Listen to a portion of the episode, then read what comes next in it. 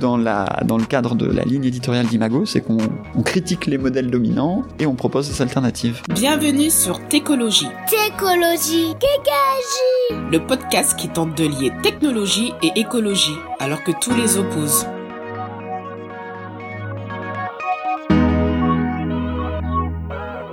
Salut, aujourd'hui on est avec euh, Nicolas d'Imago. Il a cofondé Imago. Donc Imago c'est le Netflix de, de la transition. Et euh, bah, salut Nicolas. Bonjour. Est-ce que tu peux nous raconter ton parcours? Parce que tu as un parcours assez riche dans l'audiovisuel. Est-ce que tu m'en as dit? Euh, oui, bah tout à fait. Donc, euh, on a cofondé Imago avec euh, Felipe, hein, mon, mon acolyte. Et alors, j'ai un parcours dans l'audiovisuel, mais juste un mot en vitesse pour les auditeurs et auditrices qui ne connaîtraient pas la plateforme. Effectivement, ça a été beaucoup présenté comme le nouveau Netflix de la transition. Ce qu'on entend par là, c'est une plateforme vidéo, en fait audio-vidéo, puisqu'il y a aussi des podcasts et notamment le podcast Técologie euh, dédié au contenu engagé dans la transition. C'est-à-dire à la fois les contenus qui vont faire une analyse critique, objective, mais critique des modèles en place. Et finalement, c'est un petit peu ce que fait euh, par certains égards euh, Técologie, mais aussi et finalement, vous, vous avez les, les deux casquettes, euh, les contenus qui vont faire une mise en avant de modèles alternatifs à ces modèles en place ou à ces modèles qu'on pourrait qualifier de dominants parce que c'est les, les modèles qui sont euh, d'usage dans, dans nos sociétés. Ce qui fait qu'on va se retrouver avec des contenus qui vont être à la fois des documentaires, des podcasts, des courts-métrages, donc de fiction, euh, et des web-séries. Tu peux donner quelques exemples de ceux les, les Ouais. plus connus peut-être? Alors, les plus connus ou pas, parce que moi j'ai surtout envie que la plateforme soit l'occasion de faire connaître au contraire les contenus un peu moins connus. Mais pour vous donner des idées, je vais donner allez deux trois noms connus, euh, les plus connus pour euh, pour euh, pour que les gens, enfin pour que vous vous, vous- identifiez le, le type de contenu. Mais ça va être des des, des web séries par exemple. Alors des web-séries comme euh, comme La Barbe par exemple ou comme Professeur Feuillage ou comme le JTR pour ceux qui pour ceux qui connaissent Euh, et puis et puis après beaucoup beaucoup de web-séries beaucoup moins connues on a quand même 80 web-séries euh, sur Imago sélectionnées mais aussi des documentaires. On a eu depuis le lancement, alors on est tout, tout jeune encore, hein, on a lancé en janvier dernier, mais depuis notre lancement, on a eu pas loin d'une petite centaine de documentaires sur la plateforme. Actuellement, on en a 60, euh, mais ça tourne. C'est-à-dire qu'il y a au moins 20 ou 30 documentaires qui sont rentrés sur la plateforme et ressortis de la plateforme. Et la raison en est que euh, nous travaillons notamment main dans la main avec euh, les un certain nombre de, chaînes de télévision notamment, en particulier avec Arte. C'est-à-dire qu'ils nous informent quand ils ont des documentaires qui sont sur notre ligne éditoriale qui sont à, disposition, à disponibilité sur euh, Arte plus 7 ou sur leur euh, leur euh, moyen de, de diffusion sur Internet.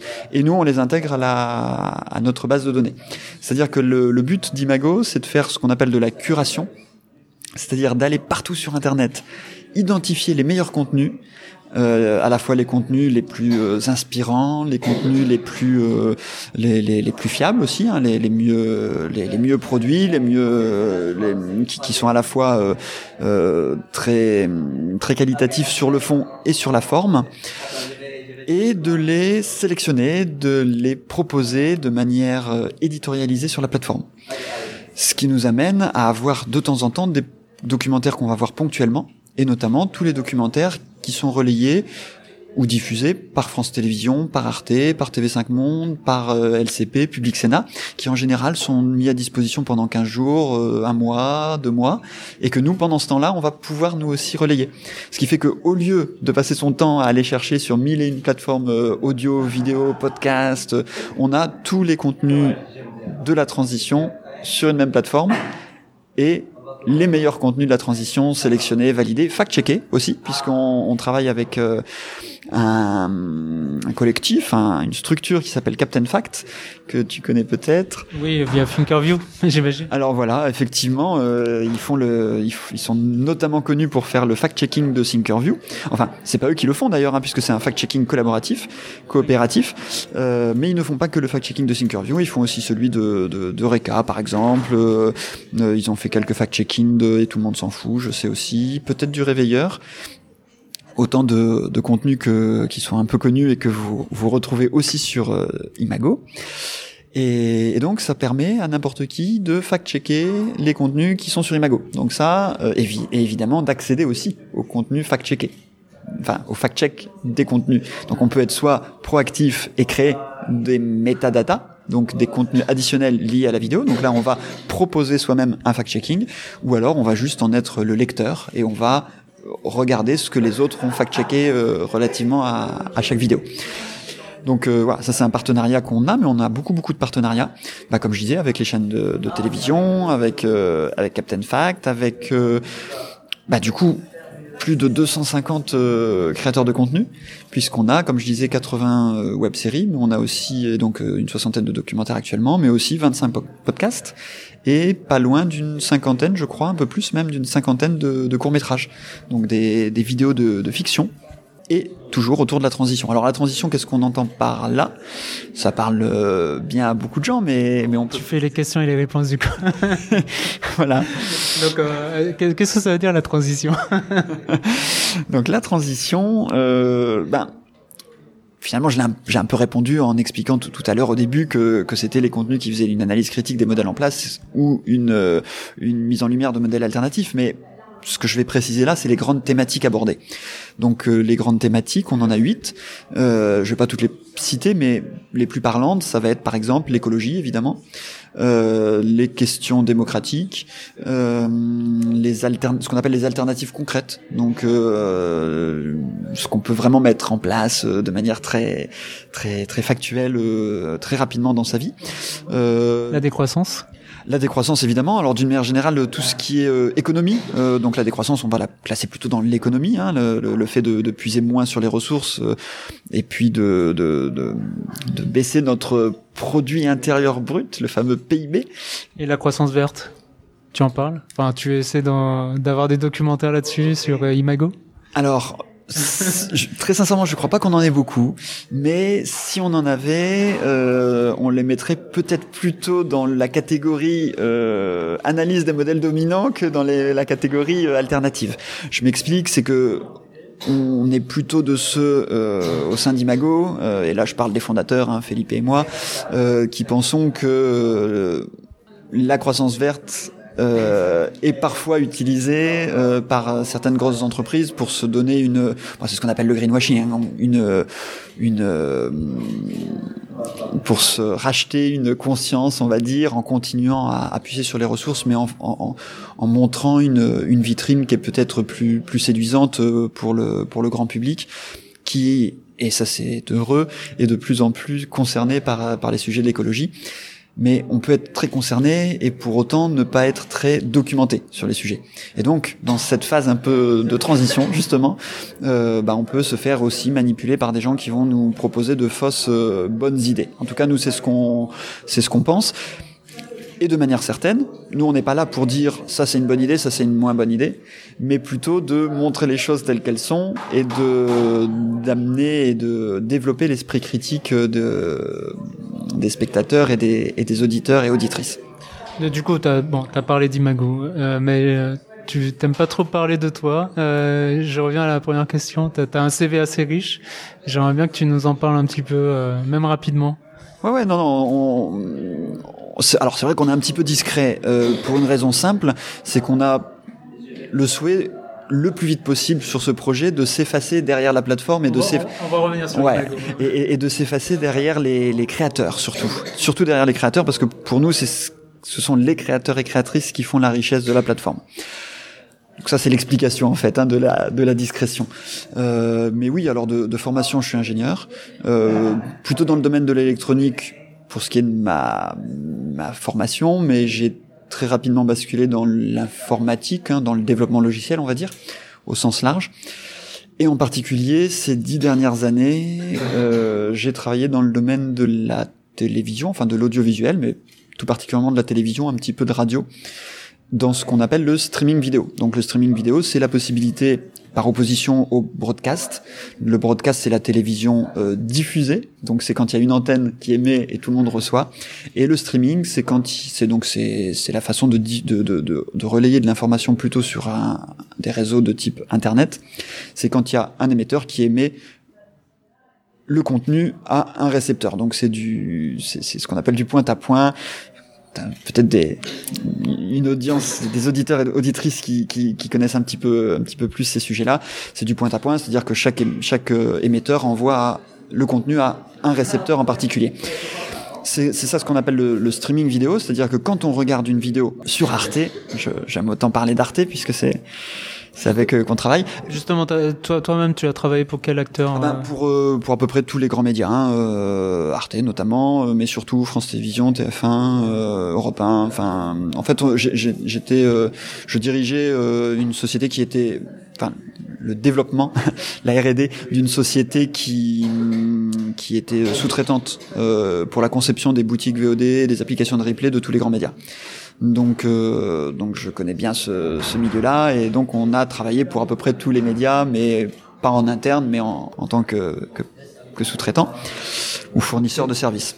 C'était le fournisseur Netflix entre guillemets de, de tous ces euh, acteurs français. Non mais tout à fait. C'est on a développé le Netflix euh, maison de, de, tous les médias euh, de tous les médias euh, pendant 5-6 ans. Enfin moi j'ai quitté l'activité maintenant il y a deux ans un peu plus, mais euh, mais c'est ça qu'on c'est ça qu'on faisait tout à fait. Et comment tu as vu l'arrivée de Netflix aux États-Unis d'abord, en France du coup là, tu, ton avis perso, hein, pas en tant qu'imago. Bien sûr. Alors, ben déjà euh, l'arrivée de Netflix. En fait, Netflix c'est très vieux. Hein. Ça, ça a commencé dans les années 90. Les gens le savent pas toujours. C'est, c'est une des, des parmi les, les sociétés très connues euh, de location de, de cassettes. Voilà, c'est ça. En fait, ils louaient des cassettes, ils envoyaient les. En fait, ils, ils s'étaient différenciés en, en, en, en, envoyant les cassettes. Ils n'avaient pas de magasin physique. Ils envoyaient les cassettes à domicile chez les gens et les gens les, ren... les, les, les renvoyaient après. Et donc c'était un modèle assez innovant à l'époque, mais euh, finalement ça n'en avait pas fait une une start, une, une, une multinationale. Euh, et c'est avec l'avènement la, d'Internet que qu'ils ont pris une, une, dimension tout autre en commençant à, à produire du contenu. Et du coup, euh, ben, quand on les a vus arriver, nous ça a été presque plutôt un soulagement parce que euh, ils sont arrivés avec des bonnes pratiques que nous on essayait d'imposer aux chaînes de télévision, on va dire, ou, aux médias en général, et, qu'on avait euh, du mal à, imposer, notamment, enfin à faire comprendre, notamment sur des, des considérations d'ergonomie ou de ou de graphisme. Alors très sincèrement, la plateforme euh, Netflix est tout à fait perfectible aussi, hein, et puis Imago aussi évidemment, mais euh, je pense qu'on sous-estime souvent dans la conception d'un site internet en particulier euh, et notamment un site internet de pour Netflix de divertissement l'importance de, de, de l'usage, euh, donc de, de l'ergonomie et de la facilité d'emploi de, de, la plateforme, la facilité d'usage. Mais c'est justement cette facilité d'usage, elle est aujourd'hui critiquée, notamment euh, par rapport au dark pattern, le fait que euh, en enfin en tout cas l'interface de Netflix elle euh, elle contribue à que les gens puissent euh, enfin regardent le prochain épisode euh, voilà sauter l'introduction voilà toujours ouais. toujours consommer consommer consommer binge watcher c'est marrant parce qu'on a eu plusieurs articles sur Imago qui notamment j'ai en tête un petite pastille dans, Cosmopolitan qu'on a quand même réussi à avoir euh, où il est justement mentionné la notion de binge, watching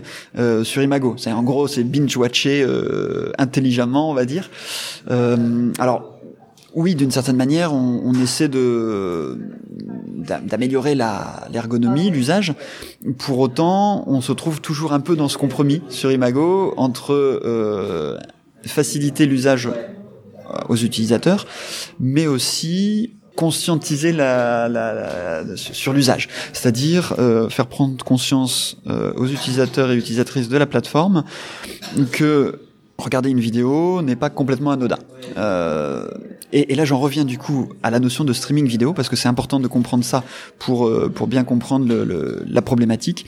C'est que la télé d'antan Autrement dit, euh, la télé hertzienne euh, historique ou ce qu'on appelle la TNT aujourd'hui, même si elle est devenue numérique, c'est de la télévision broadcastée ou diffusée. C'est-à-dire que l'antenne émet. L'antenne, elle émet, même s'il y a personne qui écoute, mais elle émet avec la même puissance qu'il y ait une personne qui écoute ou 6 millions de personnes qui, écoutent. Et du coup, quand elle émet pour le signal de TF1 et qu'il y a devant le JT de, de TF1 tous les soirs 6 millions d'utilisateurs, c'est extrêmement efficace en termes de, de dépenses, de consommation euh, énergétique. À l'inverse, quand on regarde une vidéo, même si on la regarde tous ensemble, parce que c'est ça qui est dramatique, c'est qu'on peut se dire oui, mais en plus on la regarde pas tous ensemble, on la demande chacun à un moment donné. Bon, eh ben il faut la fournir individuellement à chacun. C'est-à-dire qu'on comprend très vite hein, l'information pour la transmettre. C'est comme pour toute chose, une information quand on la déplace, ça consomme de l'énergie. Ça consomme peut-être moins d'énergie que quand on déplace euh, un camion, mais ça consomme de l'énergie. Et déplacer la même information pour 6 millions de personnes à un instant donné, c'est forcément plus rentable, même si évidemment il faut émettre avec beaucoup plus de puissance, mais divisé par 6 millions de personnes, c'est plus rentable que de, que de l'émettre unitairement à chaque personne. Et le problème, c'est qu'aujourd'hui, quand on regarde de la vidéo bah, sur Netflix, euh, notamment, eh ben, la vidéo, elle est transmise individuellement à tout le monde, ponctuellement à chaque usage. Et ça va même plus loin. C'est que, en vérité, bien souvent, même si vous êtes, même si vous regardez la télé, mais que vous la regardez par une box, euh, ce qu'on appelle les box ADSL, hein, donc tous les opérateurs euh, FAI qui proposent une offre, euh, donc FAI fournisseur d'accès internet qui propose une offre euh, télé accompagnée à leur offre internet, bien en général le, le, le flux vidéo va être transmis un grand nombre de fois aux utilisateurs. Et, et donc ça c'est une vraie problématique. Alors tu recevais euh, très dernièrement, enfin tout dernièrement à l'avant-dernier épisode de, de Técologie Maxime de, du Shift Project qui expliquait tout ça bien mieux que je ne pourrais le faire puisque ce sont les, les experts du sujet. Il y a Frédéric Bordage aussi qui en parlait. Enfin, ouais. la plupart des gens euh, qui sont, enfin voilà, qui s'intéressent à l'impact environnemental du numérique euh, disent ça qu'effectivement l'avènement du euh, de la télévision par box, euh, bah, c'est une catastrophe euh, Ouais. en termes de c'est pas du tout efficient quoi et Non, tout à fait. qu'il faut préférer la télé par TNT effectivement mais ouais. aujourd'hui euh, Il y a de moins en moins de gens qui, qui ont la télé par TNT, ne serait-ce que par euh, facilité, aussi parce que, bah, évidemment, on est limité à 25 chaînes sur la TNT. et puis les services qui vont avec les, les box euh, comme tu disais l'interface etc elle est est beaucoup plus puissante euh, que ce qu'on a euh, via la TNT faut faut, faut, faut Oui, c'est un, sujet que je connais bien aussi, puisque tu parlais de mon CV. Euh, j'ai travaillé pendant trois ans pour Canal+. Euh, J'étais responsable de la, la conception, on va dire, euh, enfin de l'équipe qui, qui faisait la conception et l'industrialisation des, des décodeurs satellites de Canal+. Euh, bon, satellite c'est encore un peu particulier, euh, mais peu importe, c'était du décodeur. Il n'y a pas une différence énorme entre un décodeur satellite et d'un point de vue technique hein, et un décodeur euh, de, qui utilise l'ADSL. Euh, mais effectivement, quand ça utilise l'ADSL, ça veut dire que le flux est unique pour chaque utilisateur. Et ça, c'est, comme tu disais, l'avènement de ce type de décodeur est, est assez catastrophique pour euh, pour le flux euh, vidéo. Enfin, pour le le- l'impact euh, environnemental du flux vidéo. Et selon toi, euh, quand, quand c'est arrivé la, la, la TLT par box, personne ne s'est posé la question sur euh, l'impact euh, énergétique, environnemental. il y a quand même, enfin, il, À ma connaissance. il y a des ingénieurs derrière. Enfin, Ouais. je sais pas. Il y a, personne ne s'est posé la question. Alors, à ma connaissance, alors euh, Toi, toi, Je- toi qui as travaillé là-dessus, Ouais, tu t'es posé la question au J'ai début. travaillé dessus pendant trois ans, entre, je- que je dise pas de bêtises, autour de 2009, euh, 2011, je crois, 2008-2011, dans ces eaux-là. Euh, donc, je suis arrivé dans le- dans l'activité. Les décodeurs euh, Internet existaient déjà, hein, puisque c'est c'est Free qui a lancé ça avec le triple play euh, une petite dizaine d'années plus tôt. En tout cas, en France, En France, mais mais c'est Free qui a inventé le triple play. Hein. Le... dans le monde. Ouais, ouais. Euh... Ça, on le connaît un peu moins. Oui. Peut-être. En tout cas, moi, je ne savais Ouais. pas que c'était Non, c'est Free qui a inventé qui a le inventé. concept du triple play. Ouais. Et Xavier Niel, si tu nous écoutes. T'as déconné. Grave. et donc euh... et- Ça n'engage pas Nicolas Dimago. j'allais rajouter j'aime bien l'état d'esprit. Euh... Non mais plus sérieusement, euh, à ma connaissance, en tout cas moi quand je suis arrivé dans l'activité en 2009, euh, c'était pas un sujet. Mais alors vraiment pas. Et pour une raison simple, c'est qu'en fait, et c'est le problème de nos sociétés à mon avis, c'est que tout est stratifié et qu'on ne demande pas à un ingénieur et même pas à un chef de projet à qui on demande de développer un, un, un décodeur, on lui demande pas d'analyser les. Et alors à force, alors peut-être aujourd'hui ça commence un tout petit peu, je suis un petit peu moins dans le sujet, mais à l'époque absolument pas. Enfin c'était un, c'était absolument pas la question. C'était pas un sujet. C'est on, on, parle souvent aussi de l'obsolescence programmée. Alors moi j'ai une double réflexion sur l'obsolescence programmée. La première c'est qu'à mon sens la première des obsolescences programmées c'est le marketing, bien avant la technique. Mais j'en dirai pas plus. Je, je laisse. Euh... On en parlera dans un autre épisode. Ah bah, c'est tout, un, tout un sujet. Ouais, c'est tout un sujet. Et la deuxième question autour de l'obsolescence programmée, c'est euh, le fait que la technique, enfin le, les, les, les contraintes techniques qu'on se donne pour développer un, un produit électronique sont purement financières. Ce qui fait qu'en fait, alors je sais que ce que je dis là est pas tout à fait vrai. Pour euh, des cas précis, on, on, on donne souvent en exemple les filaments d'ampoules, par exemple, hein, qui depuis la nuit des temps ont une, une durée de vie euh, qui est limitée à quelques quelques milliers ou, ou une dizaine de milliers d'heures, je crois. Euh, et puis ça n'a jamais changé, alors qu'on pourrait se dire, bah quand même, avec le temps, on, on pourrait faire des, des, des, des progrès. Bon. Alors, je sais qu'il y a des contraintes liées à la, à la rentabilité de l'ampoule, mais pour l'exemple des ampoules, euh, enfin, il y, y, a eu le, les LED. Oui. Mais ce qu'on constate, c'est qu'il y a un effet rebond.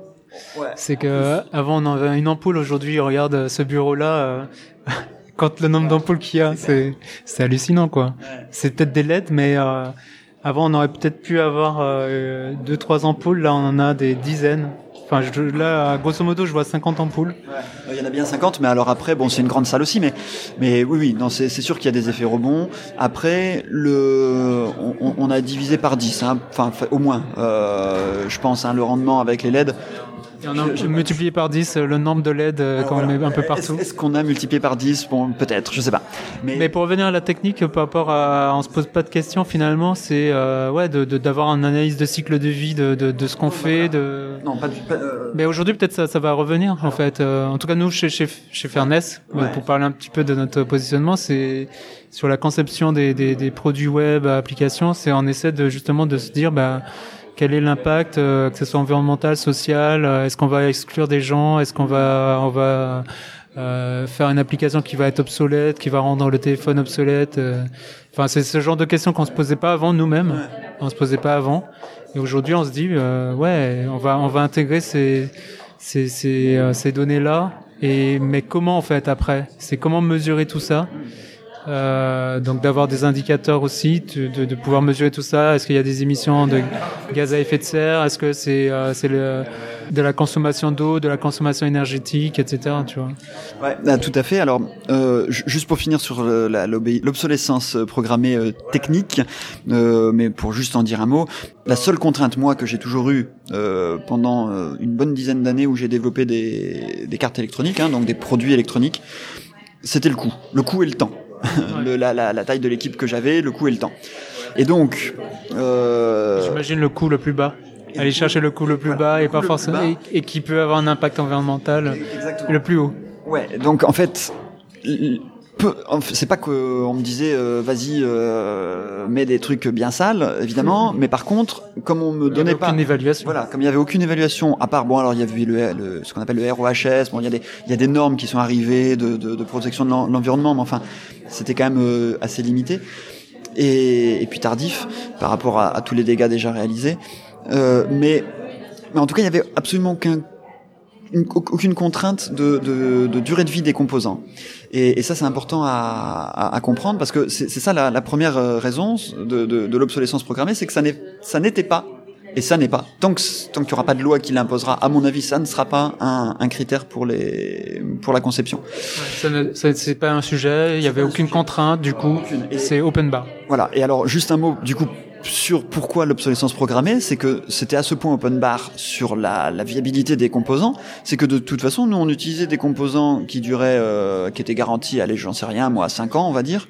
Là, tu parles et, toujours des box. Ouais, les box. Avant, j'avais travaillé dans la téléphonie mobile aussi, euh, donc admettons que c'était des composants qui avaient 5 ans de vie, mais nous, on avait des équipes marketing qui nous disaient de toute façon la durée de vie des, la durée d'usage des téléphones que vous allez, que vous êtes en train de fabriquer, c'est un an et demi en, en, Europe et c'est six mois en Chine. C'est-à-dire que tous les tous les six mois, les Chinois euh, à l'époque hein, euh, changeaient de téléphone portable.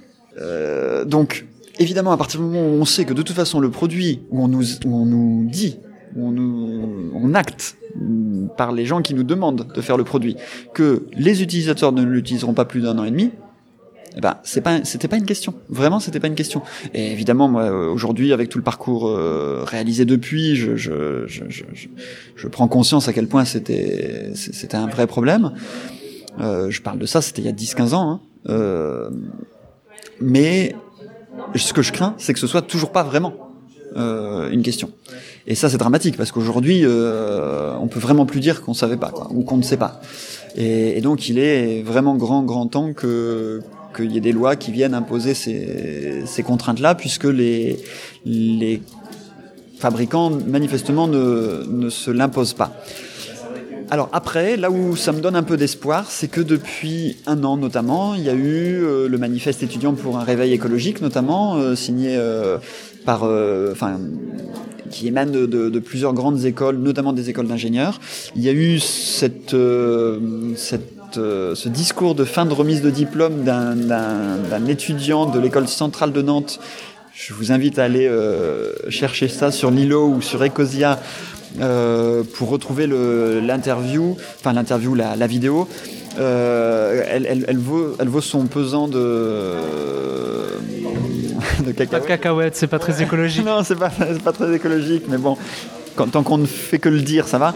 Ça en dit long sur ce réveil euh, de conscience, cet éveil des consciences des, des jeunes euh, étudiants en école d'ingénieur. Et si les choses ne viennent pas d'en haut, avec euh, l'envie de, changer la conception, je veux croire ou j'espère que les choses pourraient peut-être être insufflées du bas. Il n'y a pas de côté péjoratif ou, minoratif à dire le haut et le bas, mais c'est comme ça. Hein. Et, ça, c'est vraiment quelque chose à suivre parce que c'est un mouvement, euh, c'est une lame de fond à mon avis.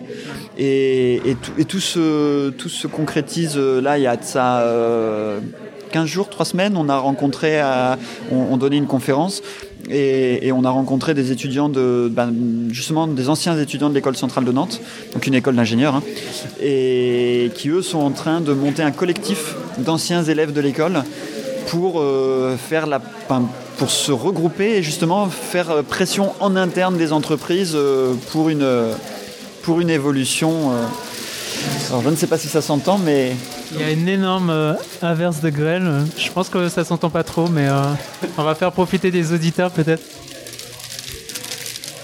Nous sommes, nous sommes protégés, ça va. Nous sommes à l'abri. Ouais, ça va passer. Est-ce que tu as lu du coup, là, il y a, l'article de Clément euh, Jeannot, euh, 2019, l'année de la bascule. Je sais pas si tu as lu cet article. Il est super long, très intéressant, ouais. qui parle de tout ce qui s'est passé en 2019. Une petite ouais. rétrospective avant l'heure, j'ai l'impression, bah, euh, très très intéressant. Alors je n'ai pas lu l'article, mais du coup j'irai le lire. Mais ce qui est sûr, c'est que je je, je plus sois. je suis assez d'accord avec euh, avec le fait que euh, moi j'irais plutôt l'année la, scolaire 2018-2019. J'ai vraiment eu l'impression que c'était euh, c'était une, une période de bascule. Avec les premières euh, marches pour le climat. Les premières marches pour le climat. Alors moi j'aime bien et c'est vraiment la volonté aussi euh, d'Imago d'associer aussi les, les aspects sociétaux. Donc évidemment aussi le mouvement des gilets jaunes. Euh, je, je, pense que c'est une période de bascule. Euh, nous qui sommes quand même des observateurs euh, un peu avertis de tout ça, plus à titre personnel, plus sur les questions sociétales avant. Enfin, moi, c'est plutôt les questions sociétales qui m'ont amené aux questions écologiques, écologistes. Euh, mais, au, mais je suis euh, un observateur attentif de tout ça depuis une bonne dizaine d'années. Hein. En fait, quand j'ai quitté justement ce. Justement, qu'est-ce qui a fait que, qu'est-ce qui a déclenché le fait de, de quitter ce milieu-là, que tu lances Imago? Bah, y a deux déclics ou comme j'aime bien dire, c'est la croisée de deux de de choses qui se produisaient dans ma vie. C'est à la fois une, cons une conscientisation assez progressive, aussi bien sur les, les questions sociétales ou sociales plutôt que les questions euh, écologiques ou les questions démocratiques ou les questions économiques, hein, tout ça étant complètement lié. Et c'est pour ça que sur Imago, on a vraiment la volonté d'aborder tous ces sujets, c'est parce qu'on pense qu'il y a des passerelles euh, très fortes entre tous ces sujets et qu'il est important de, de les connaître un minimum toutes ou tous les sujets. Euh, donc il y avait cette conscientisation, il y avait le fait de de, de trouver dommage à titre personnel de, de travailler pour promouvoir finalement des contenus de divertissement qui me paraissaient plutôt dans le meilleur des cas, ben, comme leur nom l'indique, divertir l'esprit des gens et les empêcher, du coup, par manque de temps, de, de se poser les bonnes questions. Et puis parfois même... Euh... Petit Game of Thrones, ça fait pas de mal Ouais, alors je je peux pas dire, j'ai jamais regardé. Hein. Je je sais pas si on peut, si c'est le genre de choses qu'on peut avouer euh, en public, mais mais je connais pas du tout les les séries télévisées. Euh, enfin, je connais deux noms. Hein, je Plus belle la vie, c'est pas mal. alors, plus belle la vie, je connais très mal aussi. mais par contre, il paraît que euh, ils sont spécialisés pour suivre l'actualité et parler justement beaucoup de sujets euh, sociaux et que et et je suis tombé. Alors je sais plus si on. En même temps, dans un monde effondré, euh, comment veux-tu parler de plus belle la vie? Non mais oui, alors ça c'est vrai. Mais non mais je suis, je, je crois que alors je pense que je suis pas tombé dessus par hasard. On a dû me l'envoyer, mais. Euh, Les gilets jaunes en plus belle la vie? Alors je sais pas s'il y a les gilets jaunes, mais en tout cas je suis tombé sur une vidéo, un, un extrait de Plus belle la vie, où euh, il y avait un, un personnage, enfin un, acteur qui qui passait, je sais plus, qui passait un entretien d'embauche et je sais plus comment il en venait à expliquer que lui il était passé au zéro déchet, à l'autonomie et tout ça, et puis il finit par euh, intéresser tellement le- la personne qui faisait passer l'en- l'entretien d'embauche qu'elle vient visiter le, le lieu où il habite et il lui montre Notre-Dame-des-Landes.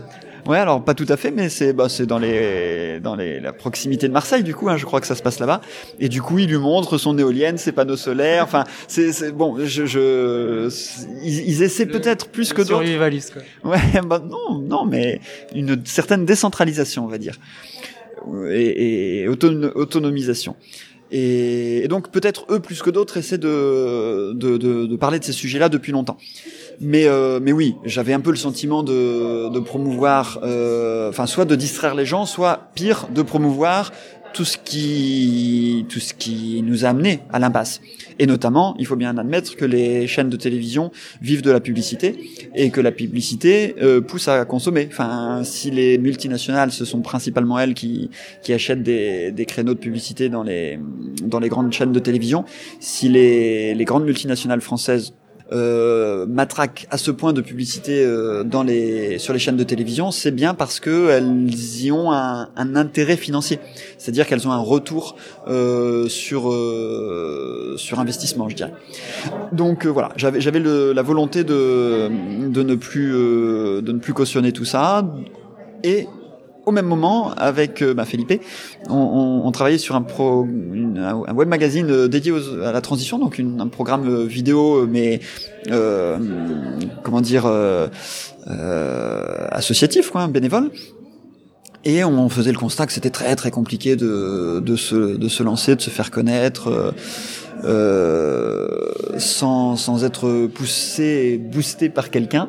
Euh, à l'époque, on n'avait pas forcément beaucoup de connaissances dans le milieu de la transition euh, des ce qu'on appelle les influenceurs. Et on s'est dit, ben voilà, on est sûrement très très nombreux à créer du contenu euh, de ce type qui aspire à faire changer le, la, la vision de, du monde, je dirais. Et, et probablement, il y a plein de gens qui font des contenus formidables, euh, mais que qui n'arrivent pas à les faire connaître. Et en même temps, le fameux et en même temps, euh, on avait participé il y a deux ans à, un salon euh, pour Alternatiba, le salon Alternatiba, euh, en septembre 2017 du coup. Et sur notre stand, pendant les deux jours du, du salon, étaient passées plus de 200, 300 personnes euh, euh, qui toutes nous faisaient part de leur intérêt pour une telle plateforme comme Imago et du fait qu'elles seraient très intéressées pour regarder des contenus comme ça, mais qu'elles avaient énormément de mal à, à, les, à les trouver, à les découvrir, à les identifier. Donc on s'est dit bon bah il faut qu'on il faut qu'on fasse cette plateforme puisqu'on a les, les compétences techniques pour le pour le faire. Et donc on s'est lancé. Mais c'est un projet complètement associatif, euh, euh, comme on aime à le dire, libre, euh, Open source? libre, indépendant et sans publicité et open source. Donc euh, oui, oui, le code est open source. Euh, Tu vis comment? Tu vis d'Imago ou, non, non, ou d'eau fraîche alors je ne vis pas d'Imago, je vis surtout d'eau fraîche, mais non non c'est un projet associatif. Donc euh, Felipe a par exemple ses activités professionnelles à côté. Moi à titre personnel, je me suis mis un peu en, en retrait de mes activités professionnelles pour me concentrer euh, au développement d'Imago puisque c'est moi personnellement qui ai vraiment entièrement développé la plateforme d'un point de vue technique. Euh, mais ça ça n'a pas vocation à être un projet qui nous fasse vivre. Par contre, ça a, vocation à être un projet viable. C'est-à-dire que, en fait, on, on, réfléchit un peu à la manière de Wikipédia. C'est-à-dire qu'on veut que ce soit un projet qui soit autonome et qui fasse connaître des contenus. Et peut-être là, c'est la différence avec Wikipédia, c'est qu'il fasse vivre pour le coup les créateurs de contenu. Alors, il y a beaucoup de créateurs de contenu qui sont associatifs, euh, qui ne tiennent pas particulièrement à vivre de leur euh, de leur production de contenu. Mais pour euh, pour certains d'entre eux, euh, soit c'est devenu une nécessité parce qu'ils y passent beaucoup de temps et ils veulent s'y consacrer, euh, soit ça pourrait être un objectif de vie que de, de se lancer à temps plein de manière un peu professionnelle sur cette activité-là. Et moi, je suis persuadé quand on voit, par exemple, avec une communauté de 500 000 euh, abonnés, un petit peu moins, euh, les financements que les financements participatifs qu'une qu'un format vidéo comme Thinkerview arrive à avoir, à savoir qui en vit aujourd'hui, à qui en vit et qui en vit euh, correctement, hein, enfin voire même très correctement, puisqu'ils ils ont comme financement participatif entre 20 000 et 25 000 euros par mois. Après, c'est un exemple qui sort du lot. Alors, euh, le, le, la plupart des podcasts, ils, ils ont rien. Alors, c'est complètement un exemple qui sort du lot, mais je pense que c'est révélateur du fait que c'est possible.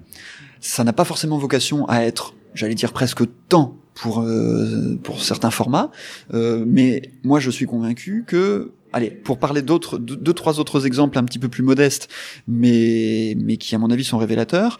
Euh, je crois, je voudrais pas dire de bêtises, mais je crois que des, formats comme Eureka sur l'économie, le réveilleur sur l'économie et l'écologie, les ressources, les énergies, et euh, Next, euh, donc sur l'effondrement de Clément Montfort, sont trois trois programmes qui ont des Tipeee autour de 2500 euros par mois. Alors, alors attention, hein, 2500 euros, ça veut dire qu'il faut retirer tous les frais, toutes les, tous les, tous les défraiements, tous les l'achat de matériel, le, le les charges. Hein. Si on veut se tirer, un, enfin se, se, se, un salaire de ça, ça veut dire il faut avoir les charges, les charges entre guillemets patronales, euh, les charges euh, en tant que salarié. Bon, donc euh, c'est très loin d'être un salaire euh, net. Hein, attention, euh, ça n'a même rien à voir. Hein. il faut diviser par un, coefficient de ou trois, mais euh, ça commence à euh, permettre de, de, faire vivre de faire vivre quelqu'un euh, sur le projet. Donc c'est vraiment des pistes qui sont à poursuivre à mon avis, d'autant qu'ils ne peuvent pas, ils n'ont pas les, moyens et les outils sur les plateformes qu'ils utilisent actuellement et dont je t'ai volontairement le nom. euh, ils n'ont pas les moyens, malheureusement, de de mettre en avant leur financement participatif. En tout cas, pas de manière efficace. Et nous, on est convaincus que euh, on a la possibilité, en maîtrisant la plateforme, ce qui est le cas avec Imago, d'amener les utilisateurs à, à, à financer les projets de manière beaucoup plus efficace.